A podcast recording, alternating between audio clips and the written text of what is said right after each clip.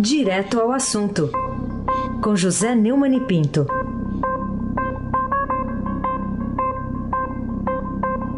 Oi, Neumani, bom dia. Bom dia, Raíssen Abac, o craque. Bom dia, Carolina Ercolim, tintim por tintim. Bom dia. Bom dia, Capitão Afrânio, Vanderlei e o seu pedalinho. Bom dia, tia Bárbara Guerra, com os pés na terra. Bom dia, Moacir Biasi. Bom dia, Clã Bonfim. Emanuel Alice Isadora. Bom dia, melhor ouvinte, ouvinte da Rádio Eldorado 107,3 FM. Aí se abaque o craque. Neumann, vamos falar aqui da crise do PSL, a legenda pela qual se elegeu o presidente Jair Bolsonaro. Você acha que essa crise e a sequência de demissões disparadas lá do Palácio do Planalto, tudo isso aí pode comprometer a governabilidade do governo aí da atual gestão do Bolsonaro? O governo Bolsonaro acabou. O Supremo Tribunal Federal suspendeu medida provisória do presidente e o Congresso vai atropelar seus vetos. O seu filho Eduardo, o caçula, não será embaixador em Washington. Bolsonaro perdeu a autoridade. Tem duas possibilidades: ficar no palácio morando por três anos ou não terminar o mandato. Acho que hoje a segunda hipótese é mais provável. Já começo a pensar é, claramente numa possibilidade de impeachment. Lula, enquanto isso, Lula articula a anulação da condenação dele, encena a farsante figura de Marte e por isso não quer a prisão domiciliar e nem pagar os 4 milhões e 900 mil reais de multa. Tudo jogo de cena. Vai se candidatar à presidência e enganar de novo o mesmo eleitorado que ele já enganou. E Bolsonaro também. Lula sabe como enganar o eleitorado. O Bolsonaro não está mostrando muita competência nisso. Isso tudo é para o futuro, mas o futuro influi no presente. Lula já deixou claro que vai à forra contra Moro, Dallagnol, Ministério Público e Polícia Federal. Já intimidou os agentes. Heróis são coisas raras. A situação é que agora combater a corrupção ficou arriscado. A maioria covarde não vai fazer, como já não faziam e deixaram a corrupção chegar onde chegou. Deixaram a manada de elefantes passar e fingem que não viram. Só tem uma saída. Raíssen, Carolina, todos nós pensamos nisso. Moro sair da esteira de Bolsonaro e partir direto para a candidatura própria. Aí Moro, quem, Moro, quem anda atrás de caminhão de lixo acaba pegando mau cheiro, hein? Carolina Ercolim, tintim por tintim. E pelo que você está acompanhando aí, das reações até do presidente Bolsonaro, qual é a posição dele sobre a jurisprudência do Supremo Tribunal Federal que autoriza a prisão de condenados na segunda instância e né, que voltará a ser debatida em plenário amanhã? Jair Bolsonaro deixou claro a interlocutores que não vai se contrapor à eventual decisão do STF que vete a prisão depois de segunda, eh, condenação em segunda instância, segundo a Folha de São Paulo. De acordo com o jornal, Bolsonaro não colocaria o peso do governo para aprovar a proposta de emenda constitucional apresentada pelo PSL para ressuscitar a segunda instância no Congresso, como deseja o Moro. Eu tenho falado isso aqui é, diariamente. Bolsonaro tem um acordo com, pelo menos, os dois ministros que mandam no Supremo. Né? O presidente Dias Toffoli e o Gilmar Mendes. Ambos deram é, é, total liberdade para o filho dele, o primogênito Flávio, o senador, agir contra a lei, porque é, acabaram interrompendo quaisquer ações no Ministério Público contra ele. Em troca, bom, em troca, tá aí o Bolsonaro deixar a coisa andando, lá no Congresso e, e, comemorando o episódio lá da segunda instância. Eu quero lembrar que na véspera da reunião de segunda instância, ele recebeu é, primeiro o Dias Toffoli e o estafeta do Dias Toffoli, o Alexandre de Moraes. E depois descobriu, de, recebeu o Espírito Santo de orelha do Dias Toffoli, que é o Gilmar Mendes, no Palácio, antes da reunião do, plenária do Supremo. Aí sem abaque o craque. O, o Neumann, é, ainda sobre isso aí, do, essas medidas aí que o presidente Bolsonaro tomou na articulação política da, da base de apoio, depois de tudo isso, ele ainda pode chamar o que ele está fazendo de nova política? É nova política e baseada na palavra de Deus. Né? Ele acabou de dizer em toque, está no, tá no, no, no, portal do Estadão, que o bem vai vencer o mal. Então ele, ele se acha a encarnação do bem. É, quando, por exemplo, demitiu a Joyce Hasselman da liderança do governo e nomeou um tal de Eduardo Gomes, que não se perca pelo nome, do MDB de Renan Temer e Cunha, para um cargo de líder do governo no Congresso. Agora o partido tem dois líderes do MDB, né? O, o líder do governo do Senado, na verdade atua como líder do Senado no governo, Fernando Bezerra Coelho, também é um, um MDB fajuto, mas é, né? O PT, quer dizer, essa parte aí do. Nós já falamos na resposta anterior sobre a traição do Bolsonaro, aqueles que votaram nele porque seria uma garantia de combate à corrupção. Não é. Não é. O Bolsonaro era o único candidato que não estava na, na Lava Jato. Mas logo, logo, logo apareceu uma história lá no Rio, uns empréstimos lá, e ele precisou fazer acordo com Dias Toffoli e agora também com Gilmar Mendes para livrar o filho desse rolo, né? Quanto à segunda grande o segundo grande contingente dos seus eleitores, aqueles que votaram contra o PT, o PT está muito bem representado no Palácio. Por André eh, Mendonça, o supremável terrivelmente evangélico, e também pela nomeação que ele fez para o Ministério Público Federal. O Augusto Aras, que faltou a abertura da sessão que contesta a segunda instância, e mandou lá o Zé Bonifácio eh, defender a terceira instância, o que é um absurdo que é, supera qualquer jabuticabeira. Né? É, segundo o, o, Alberto Bombig, na coluna do Estadão, pegou mal no PSL e na ala radical do bolsonarismo, posto, bolsonarismo posto do Jair Bolsonaro no Facebook ao lado de Paulo Scaff. É, Marcelo Debrecht disse à PGR ter repassado 2 milhões e meio a Paulo Scaff, ao presidente da, da Fiesp, né? É, filiado ao MDB. É outro elemento do MDB aqui. Scaff também é citado na delação do publicitário Renato Pereira. O empresário nega as duas acusações e diz que suas campanhas no governo de São Paulo estiveram dentro da lei, é o que todos dizem, né? E o Bombig registrou aqui na coluna do Estadão, né? Outro efeito colateral, segundo o Bombig, da aproximação Bolsonaro-SCAF é aumentar o mau humor do Paulo Guedes. Na economia, desconfia-se de que ao presidente da, Fie, eh, da Fiesp quer minar a ideia do governo federal de reduzir recursos do sistema S. Ou seja, traição é, é, é, rotina lá no Palácio do Planalto. Carolina Colim, tintim por tintim. Bom, Neumann, nesse jogo do poder, né, no comando do Supremo, que ministro, afinal, está no momento exercendo o poder de fato? É, tem uma, a, revista Cruzoé, do antagonista, está sempre bem informada, tem uma matéria de Caio Junqueira e Caio Serapião, dizendo que a relação é, do Toffoli com o Gilmar sempre foi de muita proximidade. O próprio Lula, uma vez, ele, eles contaram, pegou pelo braço o Gilmar num evento em Brasília e quis saber sobre a relação íntima entre os dois. E era uma amizade outrora impensável, porque alguns idiotas, eu inclusive, né, achávamos que o PT e o PSDB eram inimigos ficadais. Não são, né? Nunca foram, né? a prova disso é essa intimidade entre Gilmar e, e Toffoli. Segundo é, Junqueira e Serapião, os Caios, né? ambos já frequentavam as casas e gabinetes um do outro. Gilmar viu em Toffoli um possível aliado e aos poucos foi ganhando a simpatia ao mesmo tempo em que se apresentava a ele apresentava a ele as gostosuras do poder e o ajudava a ampliar sua rede de contato. Em suma, o velho ministro foi aos poucos mostrando ao novato como fazer para valorizar a caneta que ele tem na mão, uma fonte inesgotável de poder, uma vez que ninguém, né? Eu complemento que os Caires escreveram, né? E ninguém os contesta, né?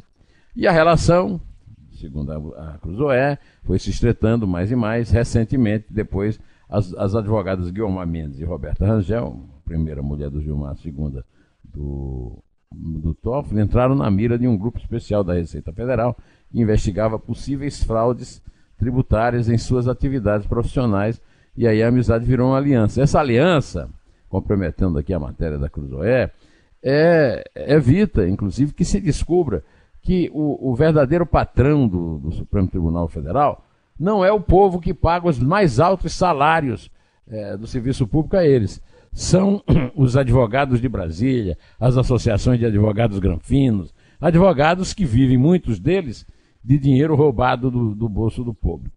Do, do público. Aysen Abac, o craque.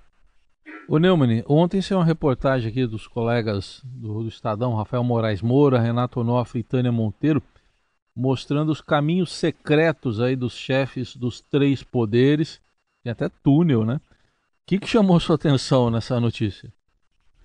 Ah, chamou minha atenção na notícia o seguinte: em primeiro lugar, o, o Congresso, né? O, você disse, tem túneis para saída, para evitar o contato do representante do povo com o povo. O contato do representante do povo com o povo. Quer dizer, a, os túneis construídos por ordem de Davi Alcolumbre e Rodrigo Maia são a negação é, predial, imobiliária, da farsa da democracia representativa no Brasil. Essa farsa começa na eleição para deputado, que é feita através de, de é, eleições é, o voto, do voto proporcional às legendas. E também do Senado, que os senadores, como se sabe, representam os, os estados e não os cidadãos. Né? E a, a, a grande consagração imobiliária disso são as saídas secretas, o uso de placas, né? Você viu que na matéria muito boa é, do Rafael Moraes Moura, do Renato Onoff e da Tânia Monteiro, como você diz, lá da, do Estadão lá, é, nos três poderes de Brasília, né?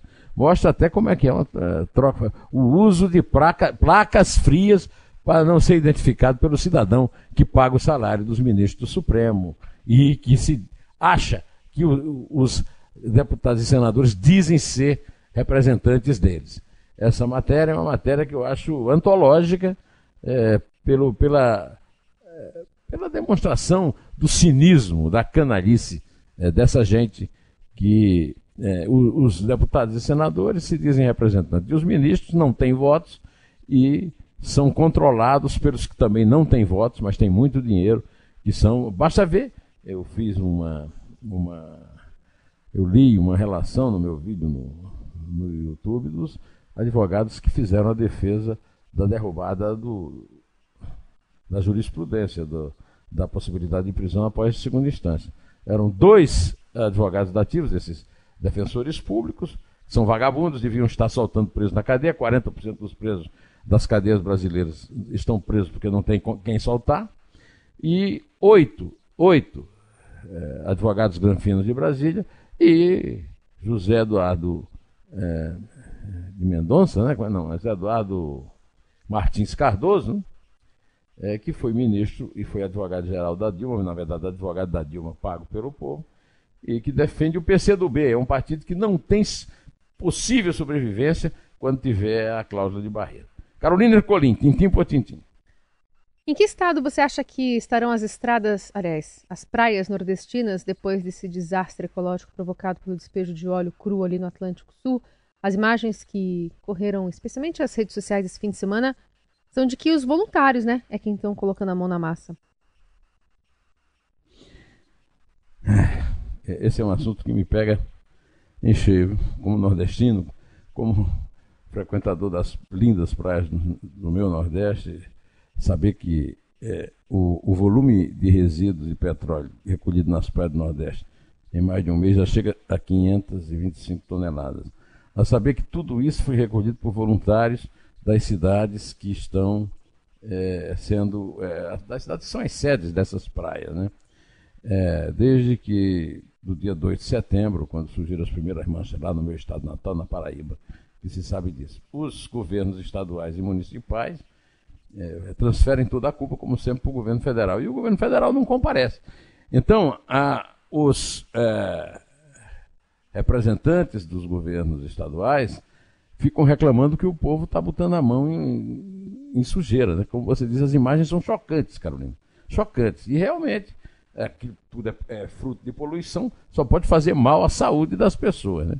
Agora, o secretário executivo da Defesa Civil de Pernambuco, Coronel Lamartine Barbosa, é, é, disse que estão, é, bom, que estão sendo distribuídos doados aos voluntários se disponibilizam a ajudar na retirada, retirada do óleo, algo que os proteja. Vamos ouvi-lo, por favor, Afrânio. É importante frisar que as pessoas que se dispõem a esse trabalho voluntário elas têm que se preocupar de não fazer isso quando não estiver provida dos EPIs mínimos necessários, luvas de PVC, botas de PVC, ao manuseio desse material, que é altamente contaminante, que pode inclusive gerar é, injúrias aí ao organismo da pessoa, inclusive com efeito permanente. É, como eu disse logo no começo, o governo Bolsonaro acabou, né? É, o governo Bolsonaro não, não, não fez nada de, de, que seja not, que seja sequer possa ser mostrado lá nas praias, né? No entanto, o, uma decisão da Justiça Federal lá de Sergipe, né, Raiz, está reconhecendo que a União já acionou o Plano Nacional de Contingência para incidentes de poluição por óleo em águas. Seja lá o que isso for, né, Raiz? Pois é, então por aí você já está dando uma pista, né? Sobre quem é que tem razão nessa disputa entre o Ministério Público Federal, os governadores do Nordeste, que estão de um lado, e o governo federal do outro, né? Nessa questão da limpeza das praias. Ninguém tem razão, todos são absolutamente culpados por isso. É, e são, isso tudo é uma demonstração, primeiro, da, é, do estado total de desamparo, é, o, o, governo federal está ocupado, pasme, com uma briga com o PSL, um partido nanico que virou grande porque o Bolsonaro tomou emprestada a, a legenda para se eleger. Uma briga de baixíssimo nível, de baixíssimo calão, uma briga em que, inclusive, eu considero uma blasfêmia o Bolsonaro ter colocado o nome de Deus no, no em vão, né? É um pecado, não sei se ele não, não, sabe disso também, mas é um pecado usar o nome de Deus em vão, né? Uma, numa canalice, numa sujeira daquela. Né? É, o, o, Ministério Público, como sempre, entra para fazer é, é, tirar a sua casquinha e entrou com uma ação contra a União pedindo que a Justiça obrigasse o governo a acionar o Plano Nacional de Contingência para tratar do derramamento de óleo do, do, do Nordeste dentro de 24 horas. A, a, decisão da Justiça Federal de Sergipe reconheceu ontem que a União já acionou o plano. A questão toda, Raiz, você sabe o seguinte: e aí? Que plano é esse? Vamos ouvir o que a Marinha tem a dizer, o, o, o comandante de operações navais, Leonardo Puntel, falou a respeito do assunto. Vamos ouvi-lo, capitão Afrânio. Esse acidente que nós estamos vivenciando, ele é totalmente inédito no Brasil. Nunca aconteceu um acidente semelhante. Esse óleo cru, grosso, que navega abaixo da superfície do mar, ele não é um óleo que é originado no Brasil. Ele não é um óleo que foi produzido ou extraído das nossas plataformas de petróleo. É um óleo que veio do estrangeiro. Ele, efetivamente, essa é uma certeza que nós temos. Esse petróleo provavelmente teve a sua origem no Oceano Atlântico, num afastamento das nossas costas, uma média de 500 a 600 quilômetros, mais ou menos, da nossa costa. Bom, pois é, é, Primeiro, não é um acidente, isso é um crime. A respeito disso, eu, eu, concordo com o Bolsonaro. Isso aí foi um crime. E, com tal, eh, deve ser enfrentado. Carolina Ercolim, tintim por tintim. O, o Neumann, eh, queria ainda que você falasse sobre essa previsão, né? A gente vai ter uma decisão, o início dela, né, do Supremo Tribunal Federal sobre a prisão após condenação em segunda instância. Na quarta de manhã, né, foi chamada uma uma audiência extraordinária, né, num horário não habitual. Você acha que teve alguma mudança em relação à cobertura também é, desse julgamento? É, a, a, o poder infinito e sem nenhuma é, tentativa de controle de qualquer outro órgão do Supremo Tribunal Federal já provocou uma baixa na grande imprensa. Né? O, José Roberto Guzzo, que trabalhou na Veja durante 51 anos e que dirigiu a revista na melhor fase da revista, uh, foi, eh, saiu da, da revista porque o seu artigo, eh, chamado A Fila Anda, sobre o Supremo, foi censurado e foi substituído por um artigo de Dora Kramer. O, o Mário Sabino, escreve, que também dirigiu a Veja, escreveu no Twitter que a Veja apagou todas as colunas de Guzzo na revista é, o, o Guzo respondeu: não sabia que tinha havido isso, que mal poderia haver nessas colunas já publicadas. Por que tanto ódio contra alguém que não fez absolutamente nada contra a revista na qual trabalhou durante 51 anos. Aí já começa a ser patológico, mostra o tamanho moral dessa gente. Aí, inclusive, o, o Buzo, o Buzo é um, para mim, é um ícone né, nosso. É, é, é, um verdadeiro herói, né? Que eu falei no começo que é difícil ter herói, né? E a coluna não tem nada demais, não tem nada que todo mundo não já saiba, né?